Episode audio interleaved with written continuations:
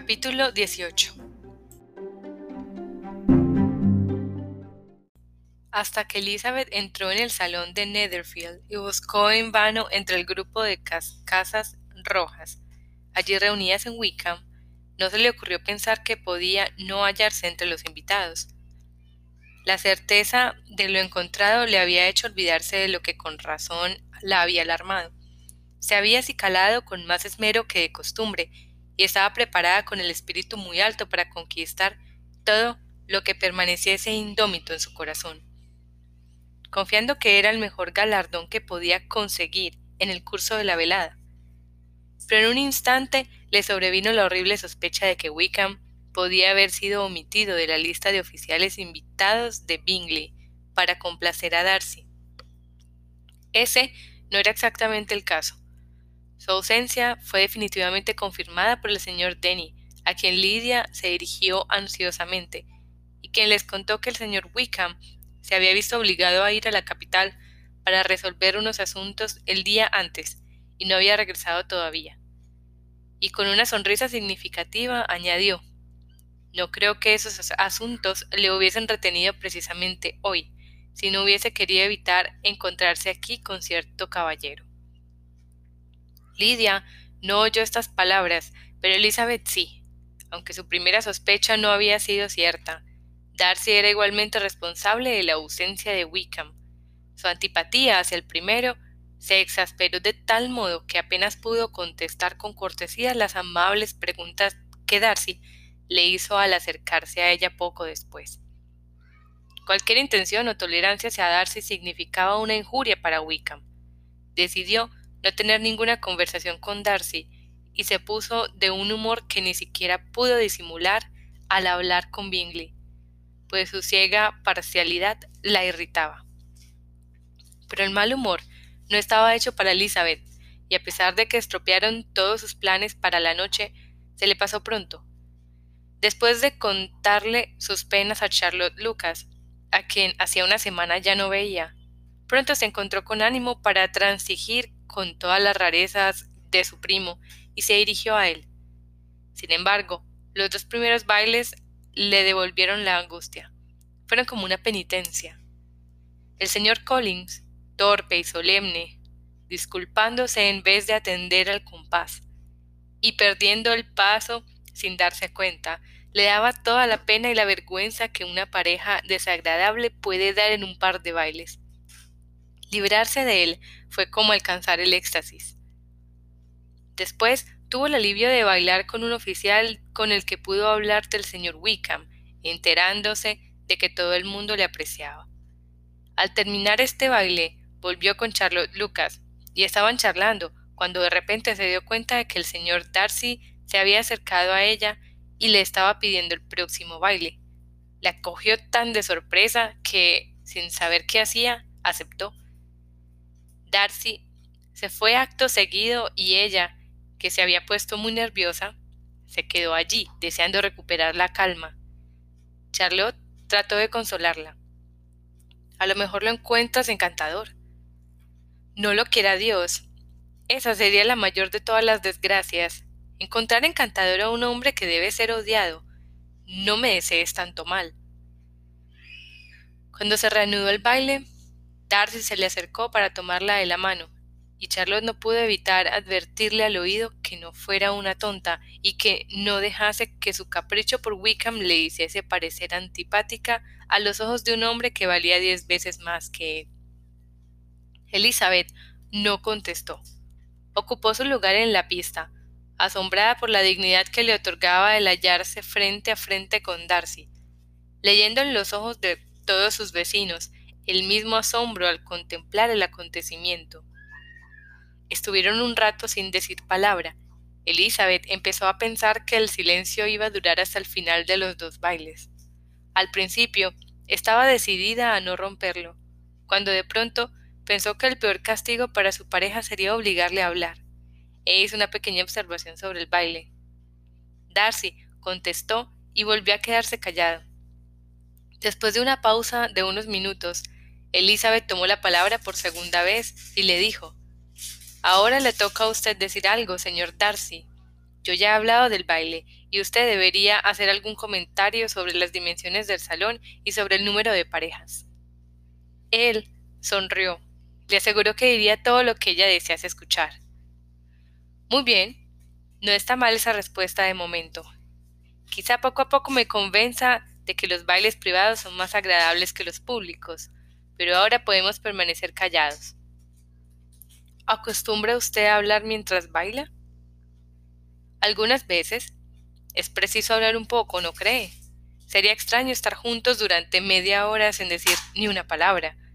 Pero, en atención de algunos, hay que llevar la conversación de modo que no se vean obligados a tener que decir más de lo preciso. ¿Se refiere usted misma o lo dice por mí? Por los dos, replicó Elizabeth con coquetería, pues he encontrado un gran parecido en nuestra forma de ser. Los dos somos insociables, taciturnos y enemigos de hablar, a menos que esperemos decir algo que deslumbre a todos los presentes y pese a la posteridad con todo el brillo de un proverbio. Estoy seguro de que usted no es así. En cuanto a mí, no sabría decirlo. Usted sin duda cree que me ha hecho un fiel retrato. No puedo juzgar mi propia obra.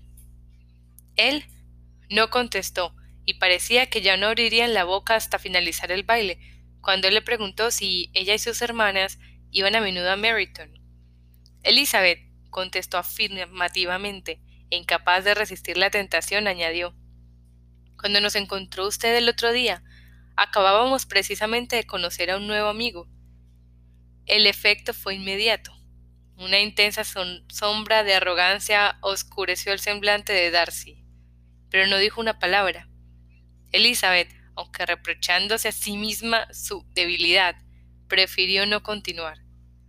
Al fin, Darcy habló y de forma obligada dijo El señor Wickham está dotado de tan gratos modales que ciertamente puede ser amigos con facilidad. Lo que es menos cierto es que sea igualmente capaz de conservarlos.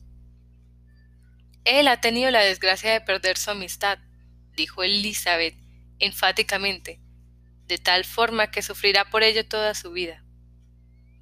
Darcy no contestó y se notó que estaba deseoso de cambiar de tema. En ese momento, Sir Wickham Lucas pasaba cerca de ellos al atravesar la pista de baile con la intención de ir al otro extremo del salón, y al ver al señor Darcy se detuvo y le hizo una reverencia con toda cortesía para felicitarle por su modo de bailar y por su pareja.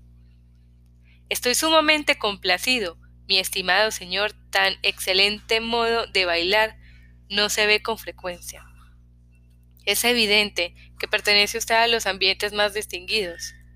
Permítame decirle, sin embargo, que su bella pareja en nada merece de usted, y que espero volver a gozar de este placer, especialmente cuando cierto acontecimiento muy deseado, querida Elizabeth, mirando a Jane y a Bingley, tenga lugar. ¿Cuántas felicitaciones habrá entonces? Apelo al señor Darcy, pero no quiero interrumpirle, señor.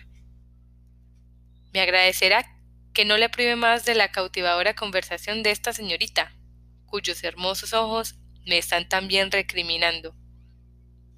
Darcy apenas escuchó esta última parte de su discurso, pero la alusión a su amigo pareció impresionarle mucho, y con una grave expresión dirigió la mirada hacia Bingley y Jane, que estaban juntos. No obstante, se sobrepuso en breve, y volviéndose hacia Elizabeth, dijo La interrupción de Sir William me ha hecho olvidar de qué estábamos hablando. Creo que no estábamos hablando. Sir William no podría haber interrumpido a otra pareja en todo el salón que estuviesen menos que decirse el uno al otro. Ya hemos probado con dos o tres temas sin éxito. No tengo ni idea de qué podemos hablar ahora. ¿Qué piensa de los libros? le preguntó él sonriendo. Los libros. Oh, no. Estoy segura de que no leeremos nunca los mismos, o por lo menos no sacamos las mismas impresiones. Lamento que piense eso, pero si así fuera de cualquier modo, no nos faltaría tema. Podemos comprobar nuestras diversas opiniones. No, no puedo hablar de libros en un salón de baile. Tengo la cabeza ocupada con otras cosas. En estos lugares No piensa nada más que en el presente, ¿verdad? dijo él, con una mirada de duda. Sí, siempre, contestó ella sin saber lo que decía, pues se le había ido el pensamiento a otra parte, según demostró al exclamar repentinamente. Recuerdo haberle oído decir en una ocasión que usted raramente perdonaba, que cuando estaba concebido un resentimiento le era imposible aplacarlo. Supongo, por lo tanto, que será muy cauto en concebir resentimientos. Efectivamente, contestó Darcy con voz firme. ¿Y no se deja cegar alguna vez por los prejuicios? Espero que no. Los que no cambian nunca de opinión deben cerciorarse bien antes de juzgar. ¿Puedo preguntarle cuál es la intención de estas preguntas? Conocer su carácter, sencillamente, dijo Elizabeth, tratando de encubrir su seriedad. Estoy intentando descifrarlo. ¿Y a qué conclusiones ha llegado? A ninguna, dijo, meneando la cabeza. He oído cosas tan diferentes de usted que no consigo aclararme. Reconozco, contestó él con gravedad, que las opiniones acerca de mí pueden ser muy diversas, y desearía, señorita Bennet, que no esbozase mi carácter en este momento, porque tengo razones para temer que el resultado no reflejaría la verdad. Pero si no lo hago ahora, puede que no tenga otra oportunidad. De ningún modo desearía impedir cualquier satisfacción suya, repuso él fríamente. Elizabeth no habló más, y terminando el baile se separaron en silencio, los dos insatisfechos, aunque en distinto grado, pues el corazón de Darcy había un poderoso sentimiento de tolerancia hacia ella, que hizo que pronto la perdonara y concentrase toda su ira contra otro. No hacía mucho que se habían separado, cuando la señorita Bingley se acercó a Elizabeth y con una expresión de amabilidad y desdén a la vez le dijo Así que, señorita Elisa, está usted encantada con el señor Wickham. Me he enterado por su hermana que me ha hablado de él y me ha hecho mil preguntas. Me parece que ese joven se olvidó de contarle, entre muchas otras cosas, que es el hijo del viejo Wickham, el último administrador del señor Darcy. Déjeme que le aconseje, como amiga, que no se fíe demasiado de todo lo que le cuente, porque eso de que el señor Darcy le trató mal es completamente falso. Por el contrario, siempre ha sido extraordinariamente amable con él, aunque George Wickham se ha portado con el señor Darcy de la manera más infame. No conozco los pormenores, pero sé muy bien que el señor Darcy no es de ningún modo el culpable, que no puede soportar ni oír el nombre de George Wickham, y que, aunque mi hermano consideró que no podía evitar incluirlo en la lista de oficiales invitados, él se alegró enormemente de ver que él mismo se había apartado de su camino. El mero hecho de que haya venido aquí al campo es una verdadera insolencia, y no logro entender cómo se ha atrevido a hacerlo. La compadezco, señorita Lisa, por este descubrimiento de la culpabilidad de su favorito, pero en realidad, teniendo en cuenta su origen, no se podía esperar nada mejor. Su culpabilidad y su origen parece que son para usted una misma cosa, le dijo Elizabeth encolerizada. Porque de lo peor que le he oído acusarle es de ser hijo del administrador del señor Darcy. Y de eso, puedo asegurárselo, que ya me había informado él. Le ruego que me disculpe, replicó la señorita Bingley, dándose la vuelta con desprecio. Perdone mi entrometimiento, fue con la mejor intención. Insolente, dijo Elizabeth para sí. Estás muy equivocada si piensas que influirás en mí con tan mezquino ataque. No veo en él más que su terca ignorancia y la malicia de Darcy. Entonces miró a su hermana mayor que se había arriesgado a interrogar a Bingley sobre el mismo asunto. Jane le devolvió la mirada con una sonrisa tan dulce, con una expresión de felicidad y de tanta satisfacción que indicaban claramente que estaba muy contenta de lo ocurrido durante la velada. Elizabeth leyó al instante sus sentimientos, y en un momento toda la solicitud hacia Wickham, su odio contra los enemigos de éste, y todo lo demás desaparecieron ante la esperanza de que Jane se hallase en el mejor camino hacia su felicidad. Quiero saber, dijo Elizabeth tan sonriente como su hermana, lo que has oído decir del señor Wickham. Pero quizá has estado demasiado ocupada con cosas más agradables para pensar en una tercera persona. Si así ha sido, puedes estar segura que te perdono. No, contestó Jane, no me he olvidado de él, pero no tengo nada grato que contarte. El señor Bingley no conoce toda la historia e ignora las circunstancias que tanto ha ofendido al señor Darcy. Pero responde de una buena conducta, de la integridad y la honradez de su amigo, y está firmemente convencida de que el señor Wickham ha recibido más atenciones del señor Darcy de las que ha merecido. Y siento decir que, según el señor Bingley y su hermana, el señor Wickham dista mucho de ser un joven respetable. Me temo que haya sido imprudente y que tenga bien merecido el haber perdido la consideración de Darcy. ¿El señor Bingley no conoce personalmente al señor Wickham? No, no lo había visto nunca antes del otro día en Meryton. De modo que lo que sabe es lo que el señor Darcy le ha contado. Estoy satisfecha. ¿Y qué dice de la rectoría? No recuerda exactamente cómo fue, aunque se lo ha oído contar a su amigo más de una vez, pero cree que le fue legada solo condicionalmente. No pongo duda la sinceridad del señor Bingley, dijo Elizabeth, acaloradamente, pero perdona que no me convenza sus afirmaciones. Hace bien en defender a su amigo, pero como desconoce algunas partes de la historia y lo único que sabe se lo ha dicho él, seguiré pensando de los dos caballeros lo mismo que pensaba antes. Dicho esto, ambas hermanas iniciaron otra conversación mucho más grata para las dos. Elizabeth oyó encantada las felices, aunque modestas, esperanzas que Jane abrigaba respecto a Bingley, y le dijo todo lo que pudo para alentar su confianza. Al unírseles el señor Bingley, Elizabeth se retiró y se fue a hablar con la señorita Lucas, que le preguntó si le había agradado su última pareja. Elizabeth casi no tuvo tiempo para contestar, porque allí se les presentó Collins, diciéndoles entusiasmado que había tenido la suerte de hacer un descubrimiento importantísimo. He sabido, dijo, por una singular casualidad, que está en este salón un pariente cercano de mi protectora. He tenido el gusto de oír cómo el mismo caballero mencionaba a la dama que hace honores de esta casa los nombres de su prima, la señorita Burke, y la madre de esta, Lady Catherine. ¿De qué modo tan maravilloso ocurren estas cosas? ¿Quién me iba a decir que habría de encontrar a un sobrino de Lady Catherine de Burke en esta reunión?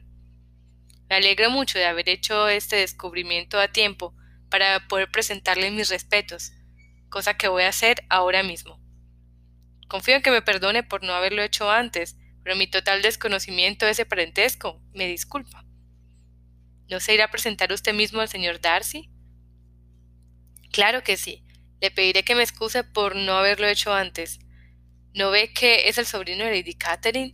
Podré comunicarle que su señoría se encontraba muy bien la última vez que la vi.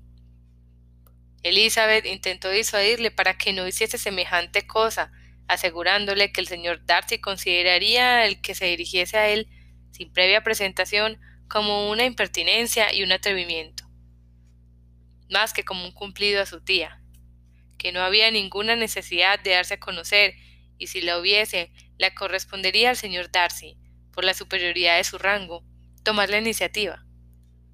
Collins la escuchó, decidido a seguir sus propios impulsos, y cuando Elizabeth cesó de hablar le contestó Mi querida señorita Elizabeth, tengo la mejor opinión del mundo de su excelente criterio en toda clase de asuntos, como corresponde a su inteligencia, pero permítame que le diga que debe haber una gran diferencia entre las fórmulas de cortesía establecidas para los laicos y las aceptadas para los clérigos.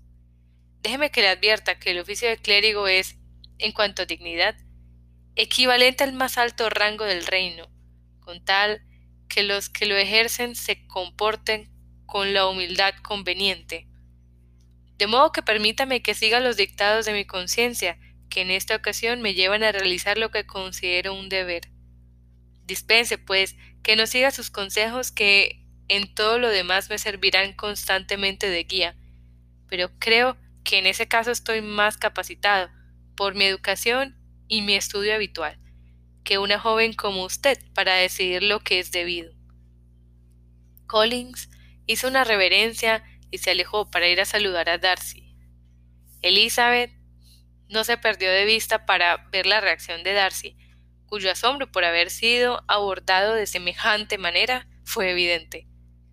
Collins comenzó su discurso con una solemne inclinación, y aunque ella no lo oía, era como si lo oyese, pues podía leer en sus labios las palabras disculpas, Husford y Lady Catherine de Burgh.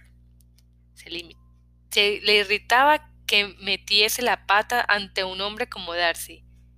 Este le observaba sin reprimir su asombro, y cuando Collins le dejó de hablar, contestó con distante cortesía. Sin embargo, Collins no se animó y siguió hablando. El desprecio de Darcy crecía con la duración de su segundo discurso, y al final solo hizo una leve inclinación y se fue a otro sitio. Collins volvió entonces hacia Elizabeth. Le aseguro, le dijo, no tengo motivo para estar descontento de la acogida que el señor Darcy me ha dispensado.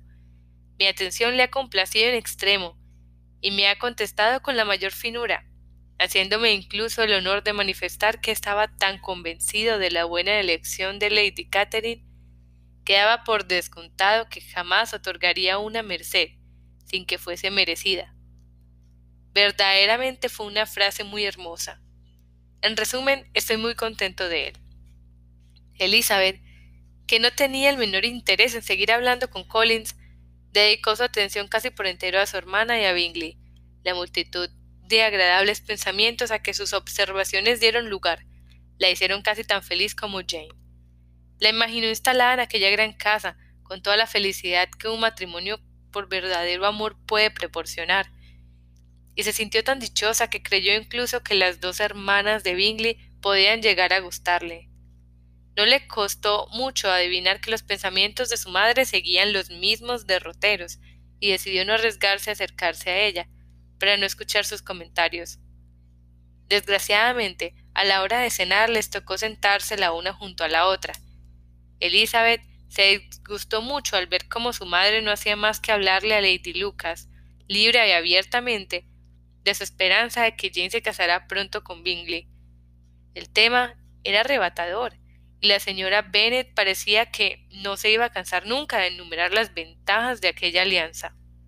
Solo con considerar la juventud del novio, su atractivo, su riqueza y el hecho de que viviese a tres millas de Longbourn, nada más.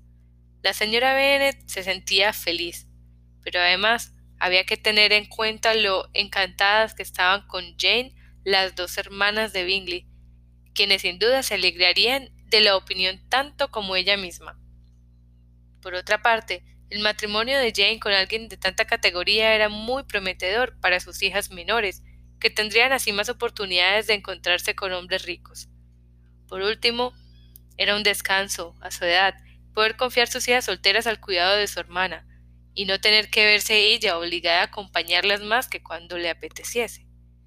No había más remedio que tomarse esa circunstancia como un motivo de satisfacción, pues en tales casos, así lo exige la etiqueta, pero no había nadie que le gustase más quedarse cómodamente en casa en cualquier época de su vida. Concluyó deseando a la señora Lucas que no tardase en ser tan afortunada como ella, aunque triunfante pensaba que no había muchas esperanzas. Elizabeth se esforzó en vano en reprimir las palabras de su madre y en convencerla de que expresase su alegría un poquito más bajo, porque para mayor contrariedad Notaba que Darcy, que estaba sentado frente a ellas, estaba oyendo casi todo. Lo único que hizo su madre fue reprenderla por ser tan necia. ¿Qué significa el señor Darcy para mí? Dime, ¿por qué habría de tenerle miedo? No le debemos ninguna atención especial como para sentirnos obligadas a no decir nada para molestarle. Por el amor de Dios, mamá, habla más bajo. ¿Qué ganas con ofender al señor Darcy? Lo único que conseguirá si lo haces es quedar mal con su amigo. Pero nada de lo que dijo surtió efecto. La madre siguió exponiendo su parecer con el mismo desenfado. Elizabeth cada vez se ponía más colorada por la vergüenza y el disgusto que estaba pasando. No podía dejar de mirar a Darcy con frecuencia, aunque cada mirada la convertía más en lo que se estaba temiendo. Darcy rara vez fijaba sus ojos en la madre, pero Elizabeth no dudaba de que su atención estaba pendiente de lo que decía.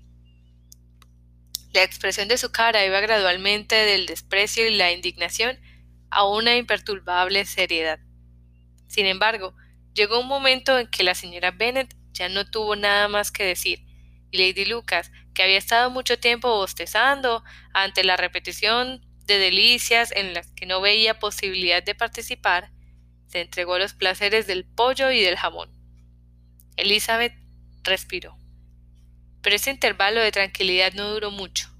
Después de la cena se habló de cantar, y tuvo que pasar por el mal rato de ver a Mary, tras muy pocas súplicas, se disponía a obsequiar a los presentes con su canto. Con miradas significativas y silenciosos ruegos, Elizabeth trató de impedir aquella muestra de condescendencia, pero fue inútil. Mary no podía entender lo que quería decir. Semejante oportunidad de demostrar su talento la embelezaba y empezó su canción. Elizabeth no dejaba de mirarla con una penosa sensación.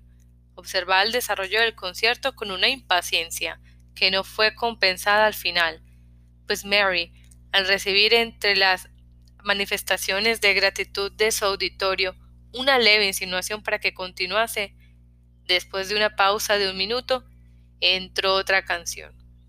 Las facultades de Mary no eran lo más a propósito para semejante exhibición. Tenía poca voz y un estilo afectado. Elizabeth pasó una verdadera agonía. Miró a Jane para ver cómo lo soportaba ella, pero estaba hablando tranquilamente con Bingley. Miró a las hermanas de éste y vio que se hacían señas de burla entre ellas, y a Darcy, que seguía ser imperturbable. Miró por último a su padre implorando su intervención para que Mary no se pasase toda la noche cantando. Él cogió la indirecta, y cuando Mary terminó su segunda canción dijo en voz alta Niña, ya basta. Has estado muy bien. Nos has deleitado ya bastante. Ahora deja que se luzcan otras señoritas. Mary, aunque fingió que no oía, se quedó un poco desconcertada. A Elizabeth le dio pena de ella y sintió que su padre hubiese dicho aquello. Se dio cuenta de que por su inquietud no había obrado nada bien. Ahora les tocaba cantar a otros. Si yo, dijo entonces Collins, tuviera la suerte de ser apto para el canto, me gustaría mucho obsequiar a la concurrencia con una romanza. Considero que la música es una distracción inocente y completamente compatible con la profesión de clérigo. No quiero decir por esto que esté bien el consagrar demasiado tiempo a la música, pues hay desde luego otras cosas que atender. El rector de una parroquia tiene mucho trabajo. En primer lugar, tiene que hacer un ajuste en los diezmos que resulte beneficioso para él y no sea oneroso para su patrón. Ha de escribir los sermones, y el tiempo que le queda nunca es bastante para los deberes de la parroquia y el cuidado y mejora de los feligreses, cuyas vidas tienen la obligación de hacer lo más llevaderas posible. Y estimo como cosa de mucha importancia que sea atento y conciliador con todo el mundo, y en especial con aquellos a quienes debe su cargo. Considero que esto es indispensable y no puedo tener en buen concepto al hombre que desperdiciara la ocasión de presentar sus respetos a cualquiera que esté emparentado con la familia de sus bienhechores. Y con una reverencia el señor Darcy concluyó su discurso pronunciando en voz tan alta que lo oyó la mitad del salón. Muchos se quedaron mirándolo fijamente, muchos sonrieron, pero nadie se había divertido tanto como el señor Bennet, mientras que su esposa alabó en serio a Collins por haber hablado con tanta sensatez, le comentó en un cuchicheo a Lady Lucas que era muy buena persona y extremadamente listo. A Elizabeth le parecía que si su familia hubiese puesto de acuerdo para hacer el ridículo en todo lo posible aquella noche, no les habría salido mejor, ni habrían obtenido tanto éxito. y se alegraba mucho de que Bingley y su hermana no se hubiesen enterado de la mayor parte del espectáculo, y que Bingley no fuese esa clase de personas que les importa o les molesta la locura de la que hubiese sido testigo. Ya era bastante desgracia que las hermanas y Darcy hubiesen tenido la oportunidad de burlarse de su familia, y no sabía qué les resultaba más intolerable, si el silencioso desprecio de Darcy o las insolentes sonrisitas de las damas. El resto de la noche transcurrió para ella sin el mayor interés. Colin la sacó de quicio con su empeño en no separarse de ella. Aunque no consiguió convencerla de que bailase con él otra vez, le impidió que bailase con otros. Fue inútil que le rogase que fuese a charlar con otras personas y que ofreciese para presentarle a algunas señoritas de la fiesta.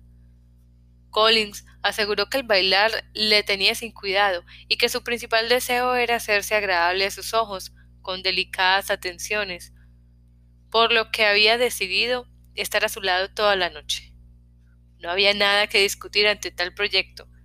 Su amiga, la señorita Lucas, fue la única que la consoló, sentándose a su lado con frecuencia y desviando hacia ella la conversación de Collins. Por lo menos, así se vio libre de Darcy, que aunque a veces se hallaba a poca distancia de ellos, completamente desocupado, no se acercó a hablarles. Elizabeth lo atribuyó al resultado de sus alusiones a Wickham y se alegró de ello. La familia de Lomborg fue la última en marcharse. La señora Bennet se las arregló para que tuviesen que esperar por los carruajes hasta un cuarto de hora después de haberse ido todo el mundo, lo cual les permitió darse cuenta de las ganas que tenían algunos de los miembros de la familia Bingley de que desapareciesen. La señora Hurst y su hermana apenas abrieron la boca con otra cosa que para quejarse del cansancio. Se les notaba impacientes por quedarse solas en la casa. Rechazaron todos los intentos de conversación de la señora Bennet y la animación decayó, sin que pudieran elevarla a los largos discursos de Collins, felicitando a Bingley y a sus hermanas por la elegancia de la fiesta y por la hospitalidad y fineza con que habían tratado a sus invitados. Darcy no dijo absolutamente nada. El señor Bennet, tan callado como él, disfrutaba de la escena. Bingley y Jane estaban juntos y un poco separados de los demás, hablando el uno con el otro. Elizabeth guardó el mismo silencio que la señora Hurst y la señorita Bingley.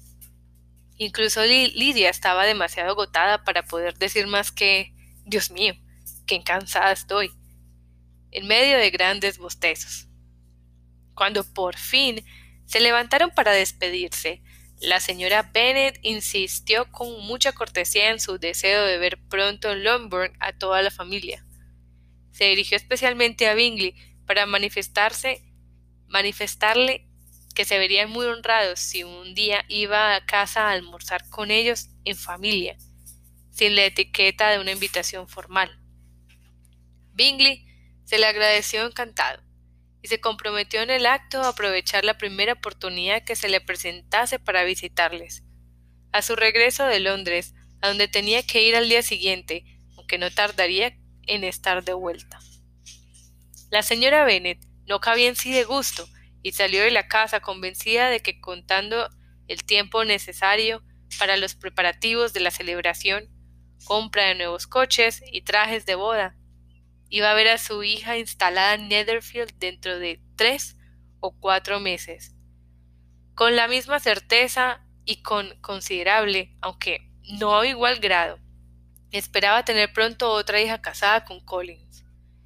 Elizabeth era a la que menos quería de todas sus hijas, y si bien el pretendiente y la boda eran más que suficientes para ella, quedaban eclipsados por Bingley y por Netherfield.